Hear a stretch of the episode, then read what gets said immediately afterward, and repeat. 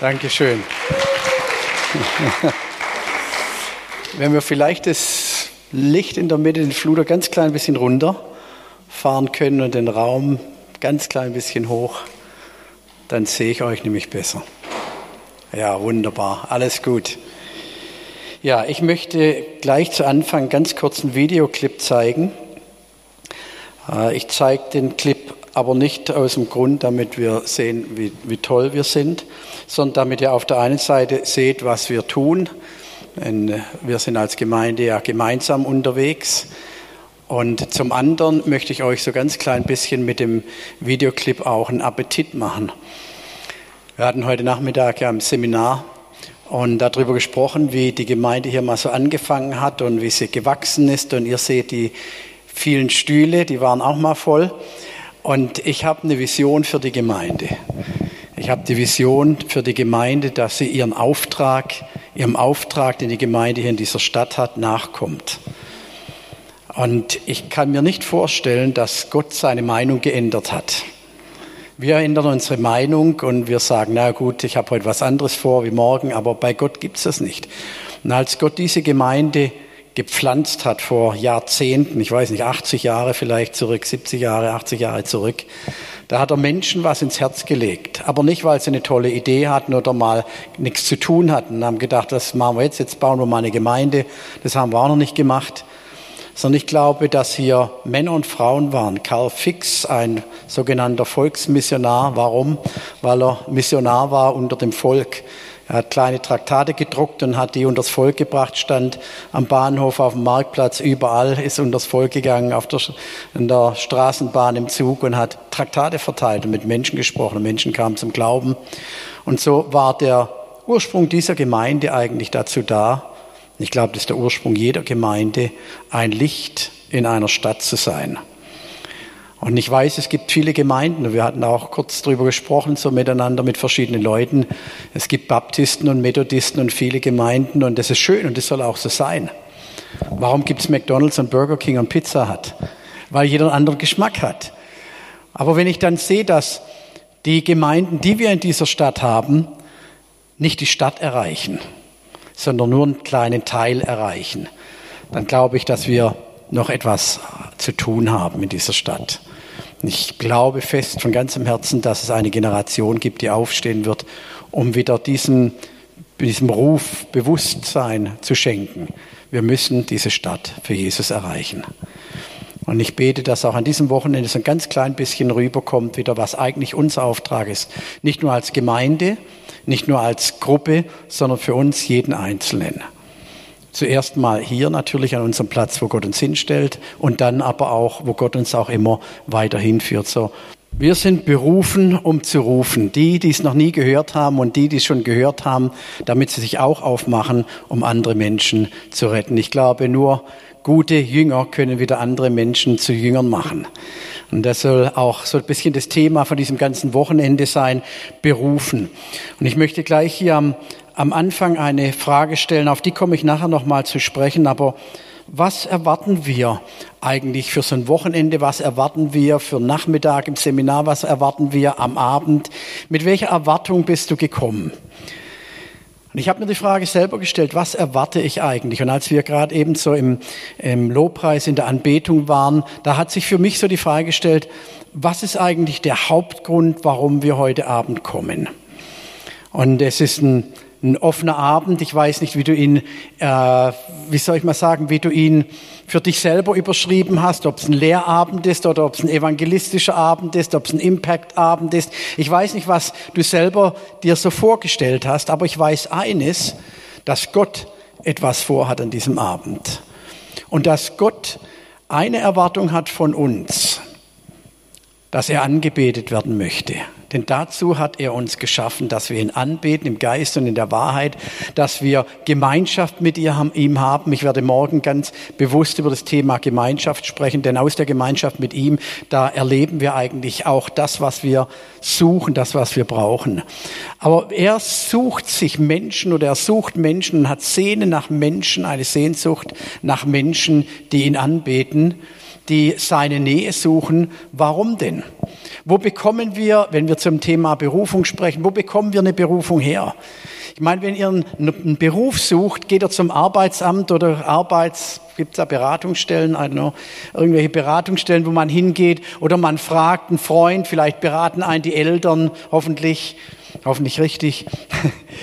Aber man hat verschiedene Stellen, wo man Beratung sucht. Aber wenn es um ein geistliches Leben geht, wo suche ich Beratung? Wo finde ich eigentlich den Auftraggeber? Wenn ich im Beruf stehe oder als ich im Beruf stand, da war es klar, wenn man mit einem Job zu Ende war, dann kam der Meister und hat mir eine neue Aufgabe gegeben. Er hat mir einen Berufung gegeben, einen Ruf, jetzt gehst du hin, machst dies, machst jenes. Da war es einfach. Ich wusste, wenn ich fertig bin, mein Werkstück fertig hatte, kam der Meister, hat mir eine neue Aufgabe gegeben.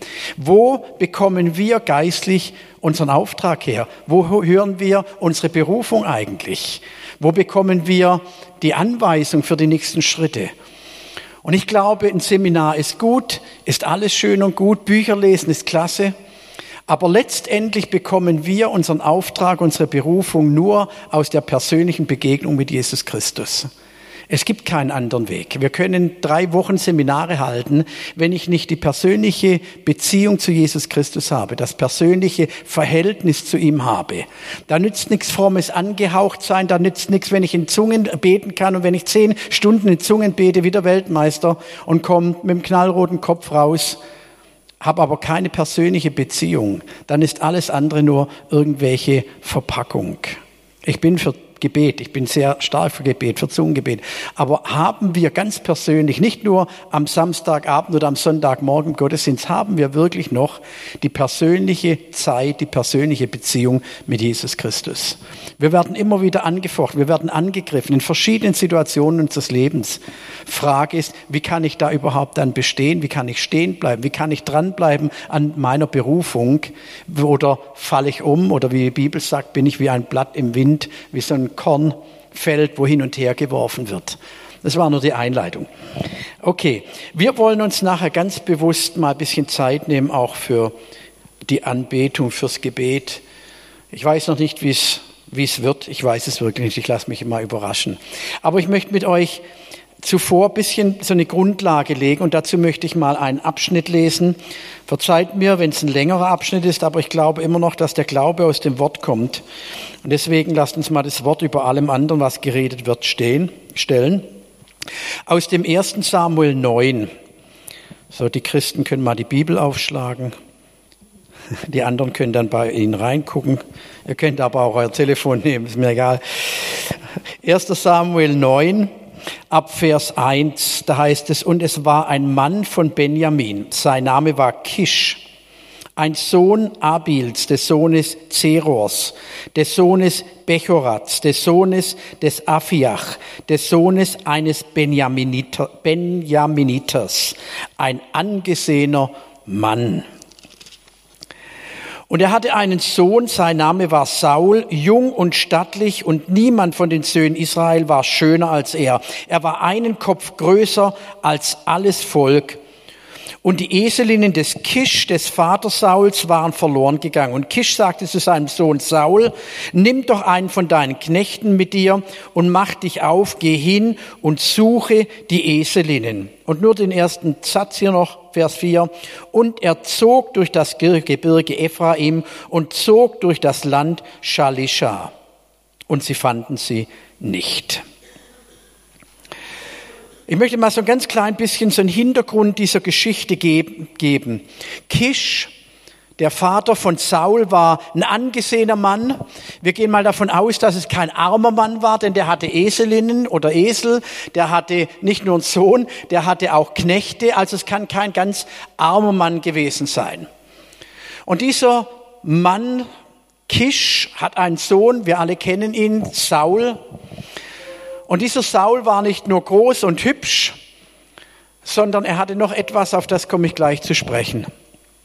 Als nämlich dem Kisch, dem Vater, die Esel abhauen, da spricht er zu seinem Sohn Saul, Saul, nimm einen Knecht und mach dich auf und such die Esel. Und ich habe mir dann Gedanken gemacht, es war doch ein, Sohn von einem reichen Mann, Wenn ich mir mal jetzt in unserer Zeit heute vorstelle, da ist ein Unternehmer, der hat einen Sohn oder mehrere Söhne, der hat Chauffeur, der hat drei Limousinen stehen und so weiter. Und da passiert irgendetwas, geht irgendwas kaputt mit der Maschine im anderen Unternehmen. Dann sagt er zu seinem Sohn, du fahr mal dahin und, und klär das. Oder bring die Maschine dahin oder hol die Maschine ab. Was würden wir heute sagen? Okay, da sagt es einem seiner Mitarbeiter, hier ist der Auftrag, fahr dahin, hol's ab. Er würde ja nicht selber fahren, eine Maschine abholen oder hinbringen oder sonst irgendetwas. Aber hier steht ausdrücklich der erste Punkt, wo ich glaube, dass es ein wichtiger Punkt im Thema Berufung ist. Da heißt es, und er ging hin. Gehorsam. Gehorsam ist für mich mal der allererste Punkt im Leben eines Menschen, der eine Berufung bekommt und eine Berufung dann auch einer Berufung folgen möchte. Ich habe hier noch den neunten Vers aus dem zehnten Kapitel, das Nachfolgekapitel, mal aufgeschrieben. Und da heißt es, und es geschah, als er sich umwandte, um von Samuel, wir kommen gleich darauf, was da geschah, wegzugehen, da gab ihm Gott ein anderes Herz. Wir sehen hier das Verhältnis von Gehorsam, von Unterordnung, von etwas tun, was einem gesagt wird und dem Erfolg. Jetzt denken wir natürlich materiell, der ist losgezogen und der hatte Erfolg, er kam heim mit den Eseln, Pech gehabt.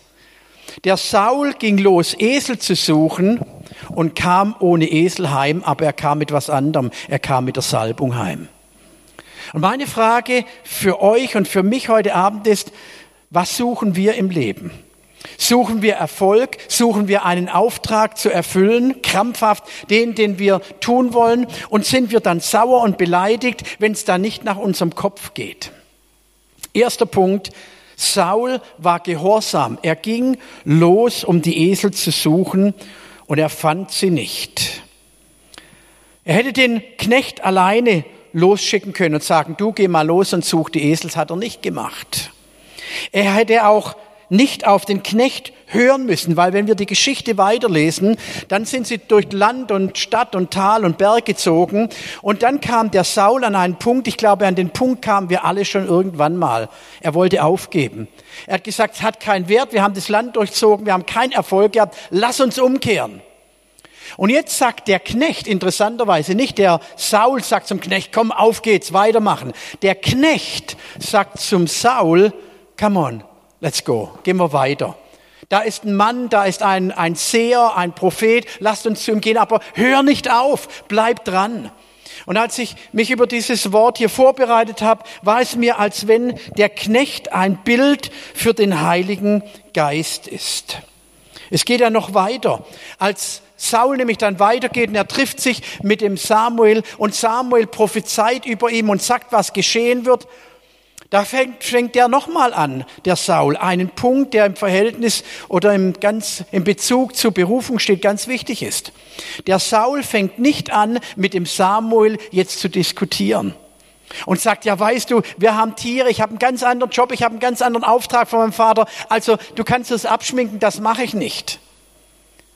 Ich habe ganz ein ganz anderes Gefühl. Ja, wie oft gehen wir nach unseren Gefühlen? Ich habe ein ganz anderes Gefühl über die Sache. Und andere Leute haben mir noch was anderes gesagt. Er fängt nicht an, mit dem Samuel zu diskutieren, sondern auch hier, er ist wieder gehorsam. Das Leben von Saul zeichnet sich dadurch aus, dass er Gehorsam zeigte. Und dann heißt es, er glaubt und er dreht sich um, als der Samuel ihm sagt, was geschieht. Er dreht sich vom Samuel weg und geht im Gehorsam los. Und in diesem, in diesem Augenblick haben wir gerade gelesen, geschieht etwas. Da verändert Gott das Herz des Saul. Hesekiel 36, 26 gibt uns da einen ganz kleinen Hinweis, was hier geschieht. Da heißt es nämlich, und ich werde euch ein neues Herz geben und einen neuen Geist in euer Inneres geben. Und ich werde das steinerne Herz aus eurem Herz reißen oder wegnehmen und euch ein fleischernes Herz geben. In dieser Welt und leider nicht nur in der Welt, sondern auch bei Christen gibt es so viele Menschen mit einem steinernden Herzen. Die haben eine Berufung, die haben einen Auftrag, alles, aber innerlich sind sie kalt. Warum? Da ist Enttäuschung, da ist Verbitterung. Wir haben heute Mittag kurz drüber gesprochen. Das sind Erfahrungen, die wir gemacht haben, die negativ waren. Vielleicht Erfahrungen mit Menschen, die uns enttäuscht haben. Erfahrungen in unserem eigenen Leben, wo wir versagt haben. Vielleicht Sünden, in die wir gefallen sind. Und das blockiert uns und das verhärtet uns. Und wir werden kalt. Und wer weiß, was mit dem steinernen Herzen geschieht? Nichts. Wo kein Blut fließt, wo ein Herz tot ist, da ist der Mensch tot. Vielleicht äußerlich sieht es noch ganz gut aus, aber die Bibel spricht ja von einem steinernden Herzen. Warum? Weil es kein Gefühl mehr hat, weder für sich, für die Realität, noch für die anderen Menschen. Und dann heißt es hier, dass er unser Herz verändern wird. Aber nicht nur verändern, er wird das Steinerne rausnehmen und wird es austauschen.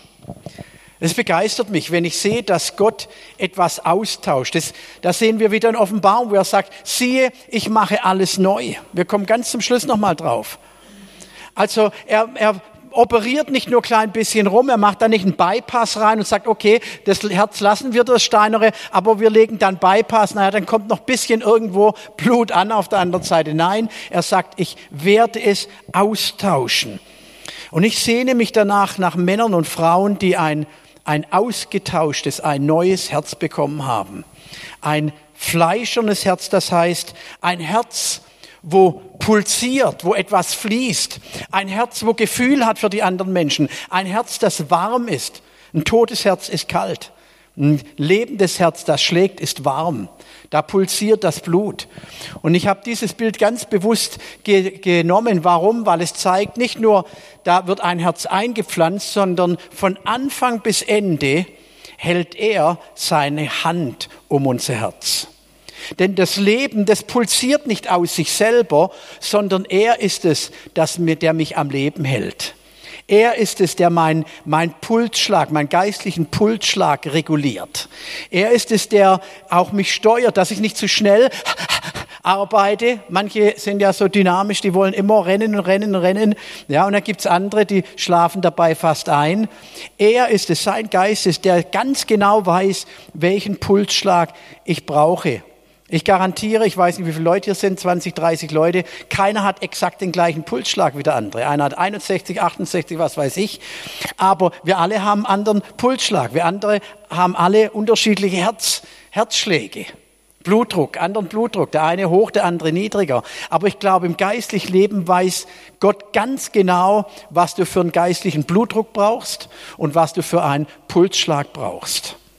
Und da, darum vertraue ich ihm und mein Herz und mein Leben ihm an. Menschen, sie suchen Leben, sie wollen so ein Herz haben, aber in dieser Welt finden sie es nicht. Man kann es nicht finden. Und da nützt es nichts, wenn ich den Samuel hier nochmal anschaue, wo er losgegangen ist und hat dann die Esel nicht gefunden. Er hat weder diskutiert noch sonst was.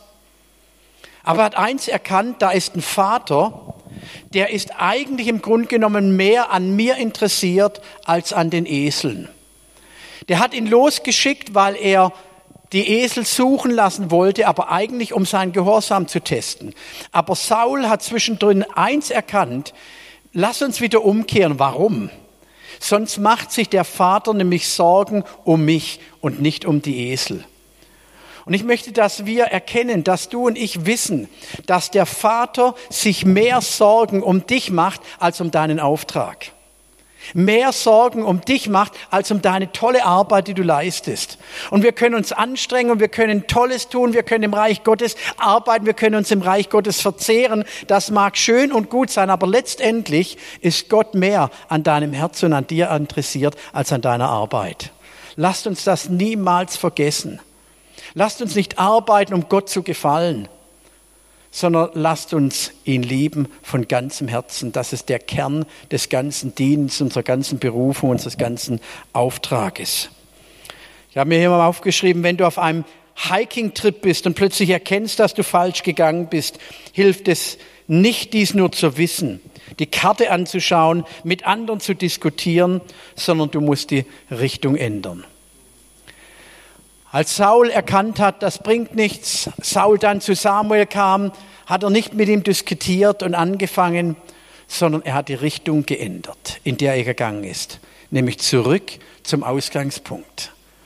Und vielleicht sollten wir uns als Einzelne, aber auch als Gemeinde mal wieder zur Ruhe kommen innerlich neu positionieren, was ist eigentlich unser Auftrag, was ist der Auftrag in meinem Leben. Vielleicht bin ich von der Karte abgekommen, vielleicht bin ich von meinem Weg abgekommen.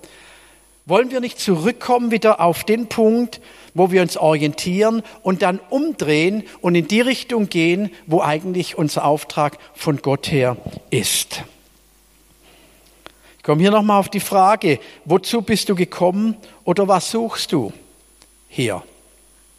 Was suchst du hier überhaupt heute Abend?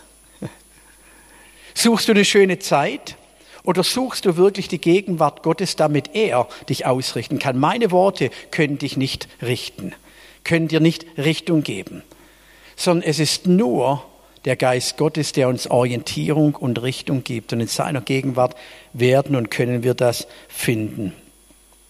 Ich habe hier mal einen ganz kleinen Exkurs gemacht. Ich weiß, das mag für den einen oder anderen jetzt fast langweilig sein, aber in der Vorbereitung empfand ich, dass ich darüber sprechen soll. Und zwar habe ich hier mal drei Punkte oder drei Stufen der Erlösung aufgezeigt. Und ich weiß, hier sind alles alte Hasen, die, die wissen, was Erlösung ist. Ihr habt es 60 Jahre gehört.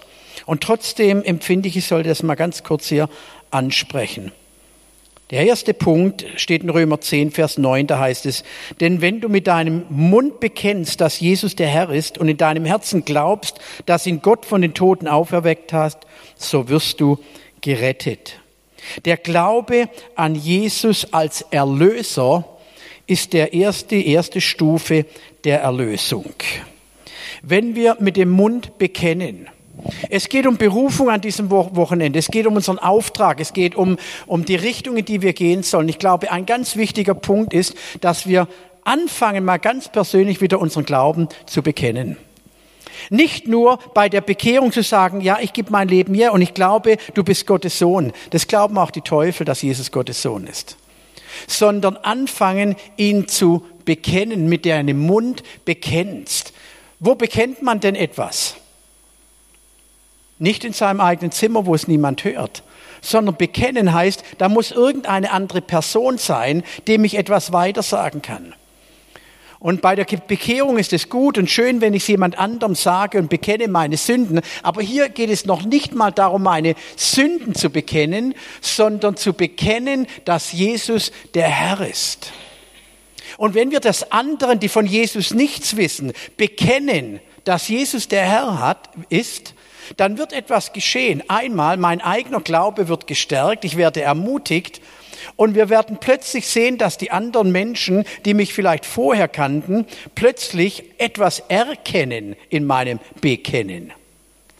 Die Frage ist wirklich, erkennen die Menschen etwas in meinem Bekennen oder sind sie womöglich noch enttäuscht? Ein zweiter, eine zweite Stufe der Erlösung B bittet Jesus um Vergebung.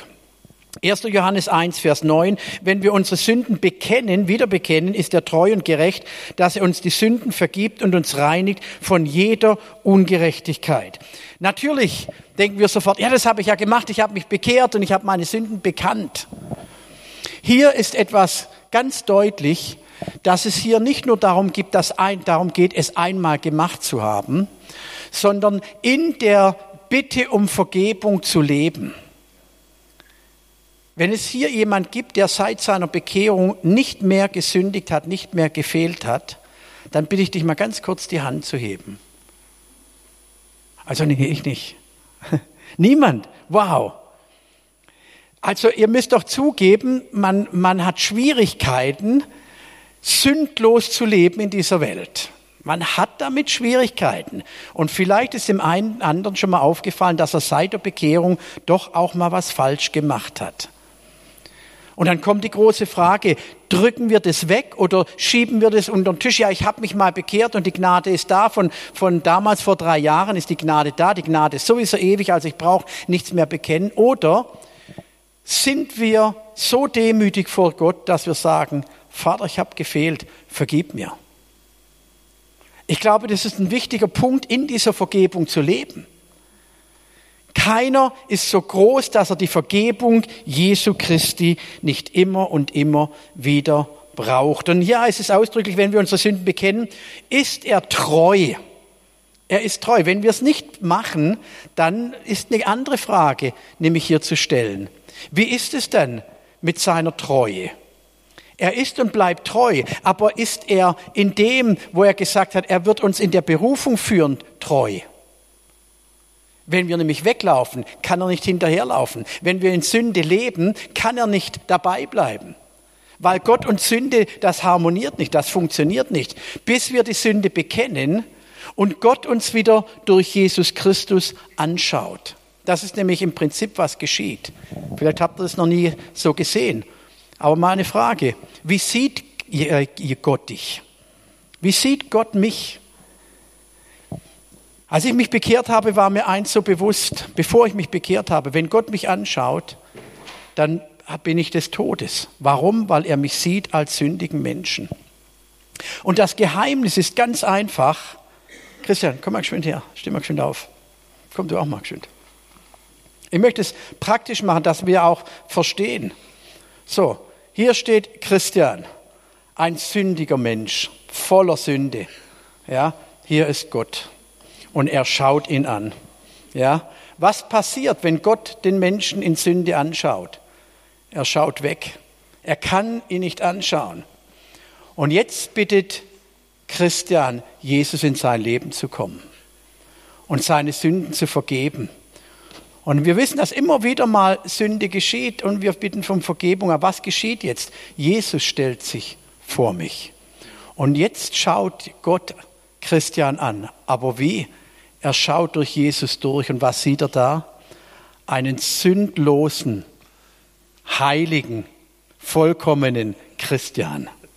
Versteht ihr, was ich meine?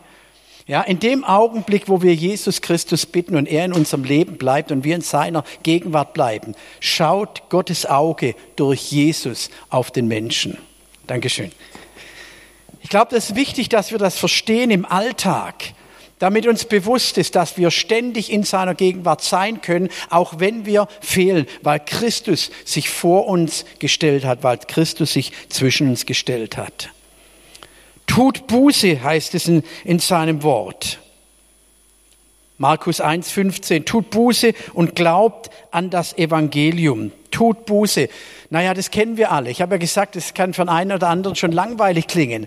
Aber ist es wirklich so, dass es notwendig ist, heute noch über Buße zu sprechen. Wir sprechen über Bekehrung und über Happy, Clappy und Dance und, und alles Anbetung. Aber ist es wirklich notwendig, dass wir Buße tun und in der Buße leben? Dann denken wir an Kirche, an Kloster und an Bußgang nach Ganossa und was weiß ich nicht alles. Was bedeutet das eigentlich, was hier steht in Markus 1, Vers 15? Tut Buße und der zweite, das zweite Wort, was hier wichtig ist, und glaubt. Buße heißt eigentlich nicht nur die Sünde zu bekennen, sondern mein Denken zu verändern. Und wie viele Leute bekehren sich? Das heißt, sie sagen, Herr Jesus, vergib mir. Aber die eigentliche Frucht der Buße geschieht nicht, nämlich die Umkehr, nämlich die Sinneswandlung, mein Denken zu verändern. Da muss etwas Neues geschehen, da muss etwas stattfinden in meinem Denken, in meinem Leben, in meinem Innern. Weil wenn ich genauso weiterlebe wie bisher und dann von Sündenbekenntnis zu Sündenbekenntnis gehe, dann lande ich irgendwann mal an dem Punkt, wo ich es nicht mehr glauben kann, dass Gott mir überhaupt noch vergibt. Ich habe solche Menschen getroffen, weil sie eins nicht verstanden haben, nämlich umzukehren, ihr Denken, ihren Sinn verändern zu lassen. Und sie leiden selber darunter, dass sie immer wieder in, die, in der Sünde leben, immer wieder in die Sünde fallen. Und das wird schwer, das wird hart, das wird mühsam. Und wenn wir in Berufung hineinkommen wollen, in der Berufung wachsen wollen, in der Berufung auch erfolgreich sozusagen sein wollen und Frucht bringen in der Berufung, dann müssen wir lernen, dass wir aus diesem sündigen Leben eine Umkehr in unserem Denken vornehmen müssen und die Gedanken Gottes anfangen zu denken, umzudrehen, zurückzukehren. Umdrehen heißt das Wort eigentlich. Und hier in dem Wort Glaube, auf das möchte ich noch mal ganz kurz zu sprechen kommen. Tut Buße und glaubt an das Evangelium. Glaube ist ein neutestamentliches Wort. Ich nenne das lieber mit dem Alten Testament gleiche Wort Vertrauen. Wenn es hier heißt, glaubt, das heißt für mich nicht zweifeln an Jesus. Und wie oft kommen wir an den Punkt, wir sind gläubig, wir gehen in die Kirche, alles. Und wenn dann eine Schwierigkeit kommt, dann zweifeln wir. Sind wir mal ehrlich, wie oft zweifeln wir im Leben an uns, an Situationen, an dem Ruf Gottes, an unserer Berufung. Aber hier heißt es, glaubt, das heißt nicht zweifeln an Jesus. Nicht zweifeln, ihm einfach vertrauen. Zweiter Punkt, glaubt, nicht zweifeln, dass er alles neu macht. Vielleicht ist in deinem Leben noch nicht alles rund. Vielleicht läuft es noch nicht so, wie du dir das vorstellst. Vielleicht gibt es ja noch Ecken und Haken und, und krumme Dinge. Aber halt einfach mal fest daran und glaube, dass er alles neu macht in deinem Leben. Er ist in der Lage. Und wir stellen uns dann das vor und sagen, na gut, ich bin und bleibe Mensch und da wird's immer. Aber ich sage dir heute mal ein Geheimnis. Wenn du in Genesis reingehst, ins erste Buch Mose, dann siehst du, dass dort Chaos war und da hat er keine Ingenieure gebraucht. Und er hat eigentlich gar nichts gebraucht, sondern es heißt, der Geist Gottes schwebte über dem Chaos und Gott sprach. Und aus dem Nichts ist etwas entstanden. Ich weiß nicht, ob ich es hier schon mal erzählt habe, aber ich hatte mal ein YouTube-Video von jemand bekommen oder ein Bild. Es war ein bisschen, ist ein bisschen lustig, aber es hat mir gefallen.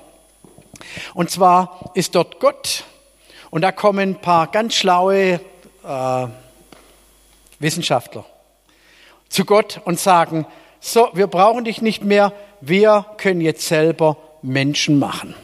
Sagt er, gut, zeigt mir mal. Und sie fangen an, die Erde zu formen. Und Gott sagt, halt, stopp. Warum? Macht eure eigene Erde. Das ist der Unterschied. Gott macht aus nichts etwas. Und wenn er aus nichts das ganze Universum geschaffen hat, es ist für mich fast nicht vorstellbar. Aber sollte es dann für ihn zu schwer sein, meine Schwierigkeiten als seine Möglichkeiten zu sehen, nämlich etwas Neues zu schaffen. Er macht alles neu. Wollen wir das mal lernen zu glauben, nicht zu zweifeln? Wie oft zweifeln wir? Aber hier heißt es, glaubt an das Evangelium. Genau das Evangelium sind all diese Punkte hier. Glaube, nicht zweifeln, dass du berufen bist. Das ist die erste Lüge des Teufels, wenn wir uns mit Gott einlassen und Gott zu uns spricht und dann der Teufel kommt und sagt, ja, okay, aber du nicht. Weil dann hättest du was anderes lernen müssen, dann hättest du ein Mann sein müssen und nicht eine Frau, dann hättest du älter sein müssen und nicht so jung und alles mögliche. Dann hättest du jünger sein müssen und nicht warten, bis du alt geworden bist. Wie viele Zweifel streut der Teufel in unser Leben? Und außerdem, was du heute Mittag falsch gemacht hast, also da kannst du jetzt nicht deiner Berufung folgen. Das geht nicht. Wenn man etwas Falsches getan hat, wenn man etwa ein falsches Wort gesagt hat, wenn man sich irgendwo verrannt hat, das sind die Lügen des Teufels und wir glauben leider oft dem, den Lügen des Teufels mehr als Gott. Glaube, nicht zweifeln, dass du berufen bist. Noch eins, glaube, nicht zweifeln, dass er dich in deiner Berufung führen wird. Wir wissen, dass wir berufen sind, wir nehmen das an und dann laufen wir los. Und dann überlegen wir krampfhaft, wie wird es jetzt weitergehen? Wie soll ich das machen und wie soll ich jenes machen? Warum machen wir uns oft so viel Gedanken über Dinge, die überhaupt nicht unsere Aufgabe sind? Es heißt, er wird dich leiten. Er wird dich mit seiner Hand leiten. Sein Auge wird dich führen. Wir verlassen uns auf alle möglichen Dinge im Leben, im Alltag, auf alle möglichen Aussagen, aber wir verlassen uns nicht auf den, der eigentlich alles in seiner Hand hält. Wenn wir oft fliegen, wir steigen in den Flieger, meistens sehe ich den Kapitän nicht. Ganz selten, dass man mal die Crew vorher reingehen sieht, aber meistens nicht. Dann sind sie in ihr, in ihr Cockpit. Kajüte? No, das ist nicht Kajüte. Wie heißt es? Cockpit ist Deutsch, okay. Dann, dann ist der Cockpit zu und man steigt ein, man geht auf seinen Platz, man setzt sich hin, die Maschine rollt zum Start und dann hört man die Stimme des Kapitäns, herzlich willkommen, unsere Maschine geht jetzt zehn Stunden über den Atlantik, wir fliegen auf 39.000 Fuß, herzlich willkommen. Okay, weiß ich überhaupt, ob da vorne drin der Kapitän sitzt oder ob der nicht irgendwo am Strand sitzt und mit dem Joystick die Maschine lenkt. Ja, ihr lacht. Ich glaube nicht, dass das lang dauert, bis das geschieht. wenn es heute schon äh, Chefärzte irgendwo zu Hause sitzen und Menschen über, über Joystick operieren. Habt ihr das gewusst? Habe ich auch nicht gewusst, habe ich erst kürzlich gelesen. Ja, dann, dann wundert es mich nicht, dass das sein könnte. Aber Tatsache ist, ich steige in die Maschine, ich sehe den Kapitän nicht, ich kenne ihn überhaupt nicht. Vor vielen Jahren ist meine Maschine, war gar nicht so lange her jetzt, irgendwo über dem Bodensee mal abgestürzt, weil irgendein ein Kapitän, ich weiß nicht, war depressiv oder krank oder irgendwas kaputt im Hirn, hat die Maschine in den Boden gejagt weiß ich, wer der ist, der da vorne drin sitzt. Ich kenne nicht, keine Ahnung, ob der Erfahrung hat, ob er Alkohol getrunken hat, ob er Drogen ist, ich weiß es nicht. Aber ich setze mich in die Maschine, gehe 37, 39.000 Fuß hoch, fliege zehn Stunden mit ihm und vertraue ihn. Eigentlich was für ein Irrsinn. Aber Gott wollen wir nicht vertrauen der alles geschaffen hat, der mich selber geschaffen hat, der alles über mich weiß, der mir die Berufung gegeben hat. Wie sollte er mich nicht auch in der Berufung führen? Wir fragen Leute, die keine Ahnung von meiner Berufung haben, die noch nie in meiner Berufung gelebt haben, die meine Berufung noch nie gelebt haben, die fragen wir, aber wir fragen nicht Gott. Glaube nicht zweifeln, dass er dich in deiner Berufung führen wird vertrauen wir? Sind wir bereit, ihm in all diesen Punkten wirklich zu vertrauen?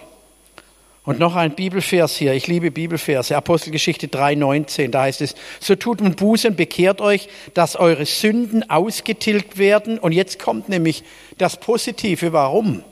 Damit Zeiten der Erquickung kommen vom Angesicht des Herrn. Wir alle wollen natürlich, dass dass unsere Sünden vergeben sind. Und es ist gut und schön. Aber hier kommt ein, ein Aspekt rein. Ich glaube, den müssen wir uns mal so richtig reinziehen. Damit Zeiten der Erquickung kommen vom Angesicht des Herrn. Was bedeutet es denn? Wir leben in einer Welt, die nicht nur schnelllebig ist, wir leben in einer Welt, die anstrengend ist. Wir leben in einer Welt, die oft mühsam ist. Auch wenn wir Zeugen sein wollen, sage ich ganz ehrlich, ist nicht immer einfach. Manchmal hat man Schwierigkeiten. Manchmal kommt man auf Widerstände, wenn man unterwegs ist. Da ist nicht alles nur Honigschlecken. Es sind Herausforderungen. Wir sind hier nicht im Himmel. Wir sind in Feindesland. Wir sind in Feindesland. Warum spricht die Bibel davon, dass wir Aliens sind? Ah, nicht Aliens, wie heißt es? Ähm? Fremdlinge, Fremdlinge. Wir sind Fremdlinge. Aber ich denke, die jungen Leute kennen Aliens von Science-Fiction-Filmen. Wir sind alles Fremdlinge eigentlich in einem Land. Und wenn ihr Genau, wenn ihr mal Leute aus dem Ausland fragt, die hierher kommen, wie die sich fühlen als Fremdlinge, andere Hautfarbe, andere Sprache, andere Kultur, anderes Essen, ist alles anders. Und eigentlich sollten wir uns so unwohl in Anführungszeichen fühlen, weil wir ja Fremdlinge sind. Wenn wir uns hier so wohlfühlen in der Welt und alles toll ist und wir uns angepasst haben, so der Temperatur der ganzen Welt, dann frage ich mich, ob wir wirklich noch Fremdlinge sind. Aber wenn es schwierig ist, so leid mir es tut, aber dann merken wir ein bisschen was davon, dass wir eigentlich Fremdlinge sind. Und dann braucht es Erquickung. Die Erquickung kommt nicht aus der Bar, die Erquickung kommt nicht von der Disco, die Erquickung kommt auch nicht von einem Geldbeutel vollen. Die Erquickung kommt einzig und allein von der Quelle des Lebens, die die Welt nämlich nicht hat. Wenn die Welt nämlich diese Erquickung hätte, dann bräuchte sie all diese, diese Substitutes nicht, diese Ersatzstoffe nicht. Und ich wünsche von Herzen, dass die Skala und dass jeder einzelne Mensch hier und wo du auch immer herkommst, ob von, von Weiblingen, Stuttgart, Backnang, I don't care, wo du herkommst, dass du dort, wo du bist, nämlich angeschlossen bist an diese Quelle und deine Erquickung für dich selber bekommst. Wenn wir in Gottesdienst kommen, mein Wunsch ist, dass wir nicht in Gottesdienst kommen, um im Gottesdienst Erquickung zu bekommen, sondern dass wir die Erquickung von ihm bekommen und hier sind, um andere Menschen zu erquicken. Ich sag's nochmal, vielleicht hast du dir den Abend ganz anders vorgestellt. Aber sind wir bereit, durch unser Leben, durch unser Reden, durch unser Anderssein andere Menschen zu erquicken? Oder hauen wir nur drauf? Verletzen wir vielleicht mit Worten, mit Taten? Oder sind wir wirklich angeschlossen an die Quelle, die dann weitergibt, die dann ausfließt? Wir hatten jetzt auf der Konferenz, Johannes Justus sprach am ersten Abend, aber das hat mich jetzt nicht beeinflusst. Er sprach vom Auslaufen. Sind wir ein Auslaufmodell? Manche fühlen sich als Auslaufmodell im Alter. Aber er hat es vom ganz anderen Aspekt mal gezeigt. Läuft aus uns etwas noch heraus? Sind wir ein Auslaufmodell, wo die Liebe Gottes, wo die Vergebung, wo die Kraft, wo die Heilung, wo all die Dinge, die Gott in uns hineingelegt hat, nämlich auf übernatürliche Weise, damit wir auf natürliche Weise es weitergeben. Fließt die Quelle in dir und mir oder sie verstopft? Durch Unglauben, durch Zweifel? Oder fließt wirklich frisches Wasser, das andere Menschen erquickt? Aber damit wir andere Menschen erquicken können, damit die Freundlichkeit Gottes, damit die Güte Gottes, damit die Liebe Gottes aus uns fließen kann, braucht es etwas. Und das ist, wir selber müssen erstmal erquickt werden. Ich kann mich noch gut erinnern, als kleine Kinder, wenn wir hier spazieren gelaufen sind, auf der anderen Seite, ich weiß die Namen nicht mehr, aber wir sind dann hoch, gibt es da was wie eine Bärenquelle oder sowas? Bären? Ha? Bären? Oh, das darf man gar nicht sagen. also, da gibt es auf jeden Fall einen wunderschönen Weg da hoch und da kommt aus dem Stein eine Quelle raus. Und das war für uns das Schönste als Kinder, wenn es dann heiß war. Meine Eltern sind Blaubeeren pflücken gegangen und Pilze suchen gegangen. Ich habe dann auch Blaubeeren gepflückt, immer aus dem Eimer gepflückt. Aber war denn schön, wenn es heiß war und man ging an diesen Stein und hat frisches Quellwasser getrunken. Habt ihr sicher schon alle erlebt in irgendeiner anderen Form. Oder man ist irgendwo unterwegs und so eine schöne kalte Dusche abends. Also ich liebe warme Duschen mehr, aber es erfrischt mich einfach mehr als kalte Duschen. Aber hier steht ganz genau das, worauf es nämlich ankommt. Zeiten der Erquickung kommen vom Angesicht des Herrn. Berufung brauchen wir. Berufung ist eine Herausforderung, aber in der Berufung brauchen wir selber Zeiten der Erquickung, Erfrischung, Erneuerung. Ich möchte vielleicht mit Auftanken bezeichnen, obwohl es eigentlich kein Auftanken gibt, weil wenn wir angeschlossen sind, ich wurde mal eingeladen zum Seminar in, in Österreich und sie baten mich äh, zu sprechen und sie haben das Wochenende überschrieben, Auftankwochenende. Und ich habe gesagt, das, das ist so falsch, das Wort, wie es eigentlich nur sein kann. Wir tanken nicht auf, wir sind ständig angeschlossen, da fließt es ständig durch. Es wird dann gefährlich, wenn wir nicht mehr angeschlossen sind und es ausgeflossen ist und wir dann leer sind. Dann brauche ich auch nicht auftanken, dann brauche ich mich eigentlich nur anschließen, damit es wieder frisch fließt. Lass uns alle mal aufstehen. Lass uns mal für einige Augenblicke so über unser eigenes Leben nachdenken.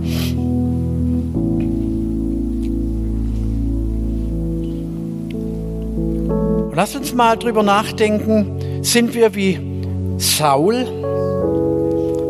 Schicken wir gern andere Leute ins Feld? Andere Leute, die können zeugen, sind alles tolle Evangelisten, die sollen gehen, aber Jesus sagt, ihr seid alles meine Zeugen, alle. Da können wir uns nicht rausmogeln. Sind wir bereit, hinzugehen? Und ganz einfach das zu tun, ich möchte es mal ganz praktisch machen, wären wir bereit, Klo zu putzen in der Skala? Ich weiß nicht, ob er jemand braucht dazu. Keine Ahnung. Aber wären wir wirklich bereit, einfach das zu tun, was er sagt? Sind wir bereit, uns nicht abbringen zu lassen, auch wenn wir erfolglos sind im Suchen der Esel, nämlich unseres Erfolges? Was suchst du heute Abend? Suchst du die Nähe und die Gegenwart Gottes? Suchst du Zeiten der Erquittung oder suchst du nur eine Bestätigung deiner eigenen Meinung? Vielleicht hast du auch unter Berufung was ganz Falsches verstanden. Du hast dich festgefahren in einer Sache, wo du geglaubt hast, das will ich gern machen und das ist meine Aufgabe und, und da gehe ich einfach los und da hältst du fest, ganz verbissen und krampfhaft hältst du fest, vielleicht über Jahre hältst du an etwas fest. Obwohl du keinen Erfolg hast, obwohl es nicht weitergeht, aber du hältst einfach fest. Warum? Weil du mal geglaubt hast, das ist deine Aufgabe. Oder bist du bereit, einfach dich vom Geist Gottes neu orientieren zu lassen und dann umzudrehen, Buße zu tun, umzudrehen und sagen, okay, ich möchte die Richtung wechseln. Im Gehorsam. Und die Salbung Gottes wird kommen. Für dein Leben, für deinen Dienst für deine eigentliche Berufung, die du hast. Und plötzlich wirst du die Berufung erkennen. Und er stellt sich zu dir. Und bist du bereit, ihm zu vertrauen? Ganz kindlich zu vertrauen. Zu vertrauen, dass er alles neu macht. In deinem Leben, auch in der Gemeinde. Ich habe Glauben, dass Gott in dieser Gemeinde alles neu machen kann alles neu, was neu gemacht werden muss. Nicht alles muss neu gemacht werden. Ja, absolut nicht. Vielleicht müssen Fenster neu gemacht werden. Ich spreche geistlich. Vielleicht müssen, muss Foyer geistlich neu gemacht werden. Vielleicht muss der, der Heiligtum, das Heiligtum neu gemacht werden, der Altar, wo wir Gott anbeten. Sind wir bereit, da mit Hand anzulegen? Sind wir bereit, einfach alles hinzulegen und ihm zu vertrauen? Bin ich bereit, meiner Berufung gerecht zu werden? Lass uns mal die Augen für einen Augenblick schließen.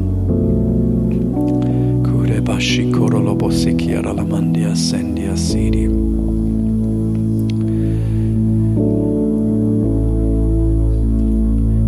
einer Position zu verharren oder in seinem Recht zu beharren, ist Sünde. Das verstopft die Quelle. Aber sagt, so wir bekennen, ist er treu und gerecht. Und dann plötzlich werden wir angeschlossen und wir werden Erquickung erfahren. Ich wünsche mir für heute Abend, dass wir alle hier Erquickung erfahren für unser eigenes Leben. Wir können den Menschen nichts geben, wenn wir nichts haben. Wir selber sollen, dürfen, müssen Erquickung erleben. Ich möchte das Lobpreisteam bitten, dass sie, habt ihr einen Anbetungschorus? Ja, dass ihr einen Anbetungschorus singt. Und ich nehme mir einfach die Freiheit, ich habe das so nicht geplant, ganz bestimmt nicht, aber ich nehme mir heute Abend mal die Freiheit,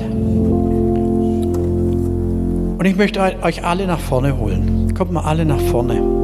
Lasst uns doch einfach mal hier gemeinsam stehen, nicht so verstreut, so anonym. Lasst uns einfach mal hier vorne gemeinsam stehen und während die Lobpreisgruppe, nicht wir, die Lobpreisgruppe, ein Anbetungslied singt, lasst uns selber mal im Herzen anfangen, Gott anzubeten. Und ich glaube, in der Anbetung Gottes werden wir ein Stück auch befreit von unseren Vorstellungen, von unseren Gedanken, ein Stück weit befreit von was wir uns selber vorgestellt haben, wie es laufen soll in unserem Leben, vielleicht auch an diesem Abend. Werden wir ein Stück weit befreit von unseren Vorurteilen, Vorurteilen anderen Menschen gegenüber, befreit von Vorurteilen wie ein Gottesdienst zu laufen hat, wie meine Berufung aussieht. Denn letztendlich läuft es darin hinaus, darauf hinaus, dass wir Vorurteile Gott gegenüber haben. Vorurteile, wie Gott ist und wie er eigentlich sein sollte. Und im Grunde genommen ist es so einfach. Gott ist Liebe. Und alles, was er tut, ist Liebe. Und er sehnt sich danach, seine Liebe mit uns zu teilen. Er fordert nichts von uns. Er vergewaltigt niemand. Berufung ist etwas, das er uns schenkt und wir dann nicht zwanghaft tun müssen, sondern aus einer Liebe heraus gar nicht anders können, als das zu tun.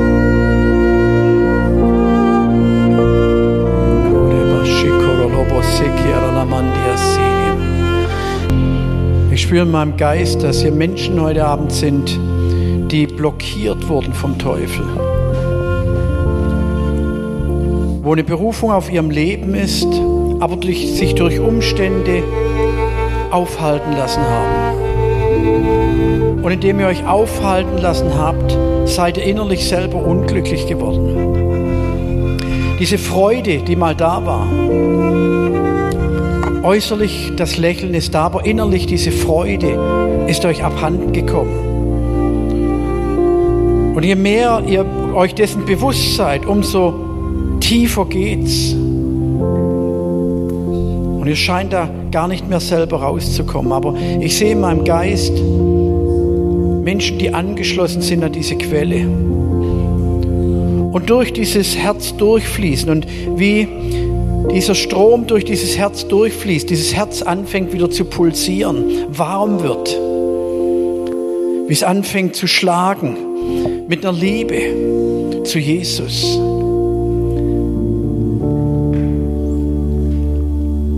Ich empfinde, dass wir ganz bewusst heute Abend einfach diese Quelle suchen sollen für unser eigenes Leben wieder neu. Dass das Leben wieder aus der Quelle in unser Leben hineinströmt. Damit nicht nur wir gerade so genug haben, sondern wo es heißt, aus seinem Innersten werden Ströme lebendigen Wassers fließen. Aus deinem Leben, aus deinem Leben sollen Ströme lebendigen Wassers fließen. Nicht nur Tropfen, Ströme. Ströme fließen. Es sind so viele Dinge, die uns vielleicht in die Kniekehlen geschlagen haben, wo der Feind versucht, uns zu Fall zu bringen. Aber lasst uns heute mal ganz bewusst sagen, wir wollen aufhören, den Lügen des Teufels zu glauben wir wollen Jesus glauben. Wir wollen glauben, dass er in der Lage ist, alles neu zu machen. Auch wenn wir über Jahre, Jahrzehnte vielleicht keine Veränderung gesehen haben. In unserem eigenen Leben, in der Familie, in der Gemeinde, in meinem Umfeld. Wir wollen heute sagen, Herr, wir wollen dir heute neu vertrauen. Das Alte ist vergangen, siehe, Neues ist geworden. Und in der Anbetung zu Gott erleben wir Erfrischung, Erquickung, seine Liebe.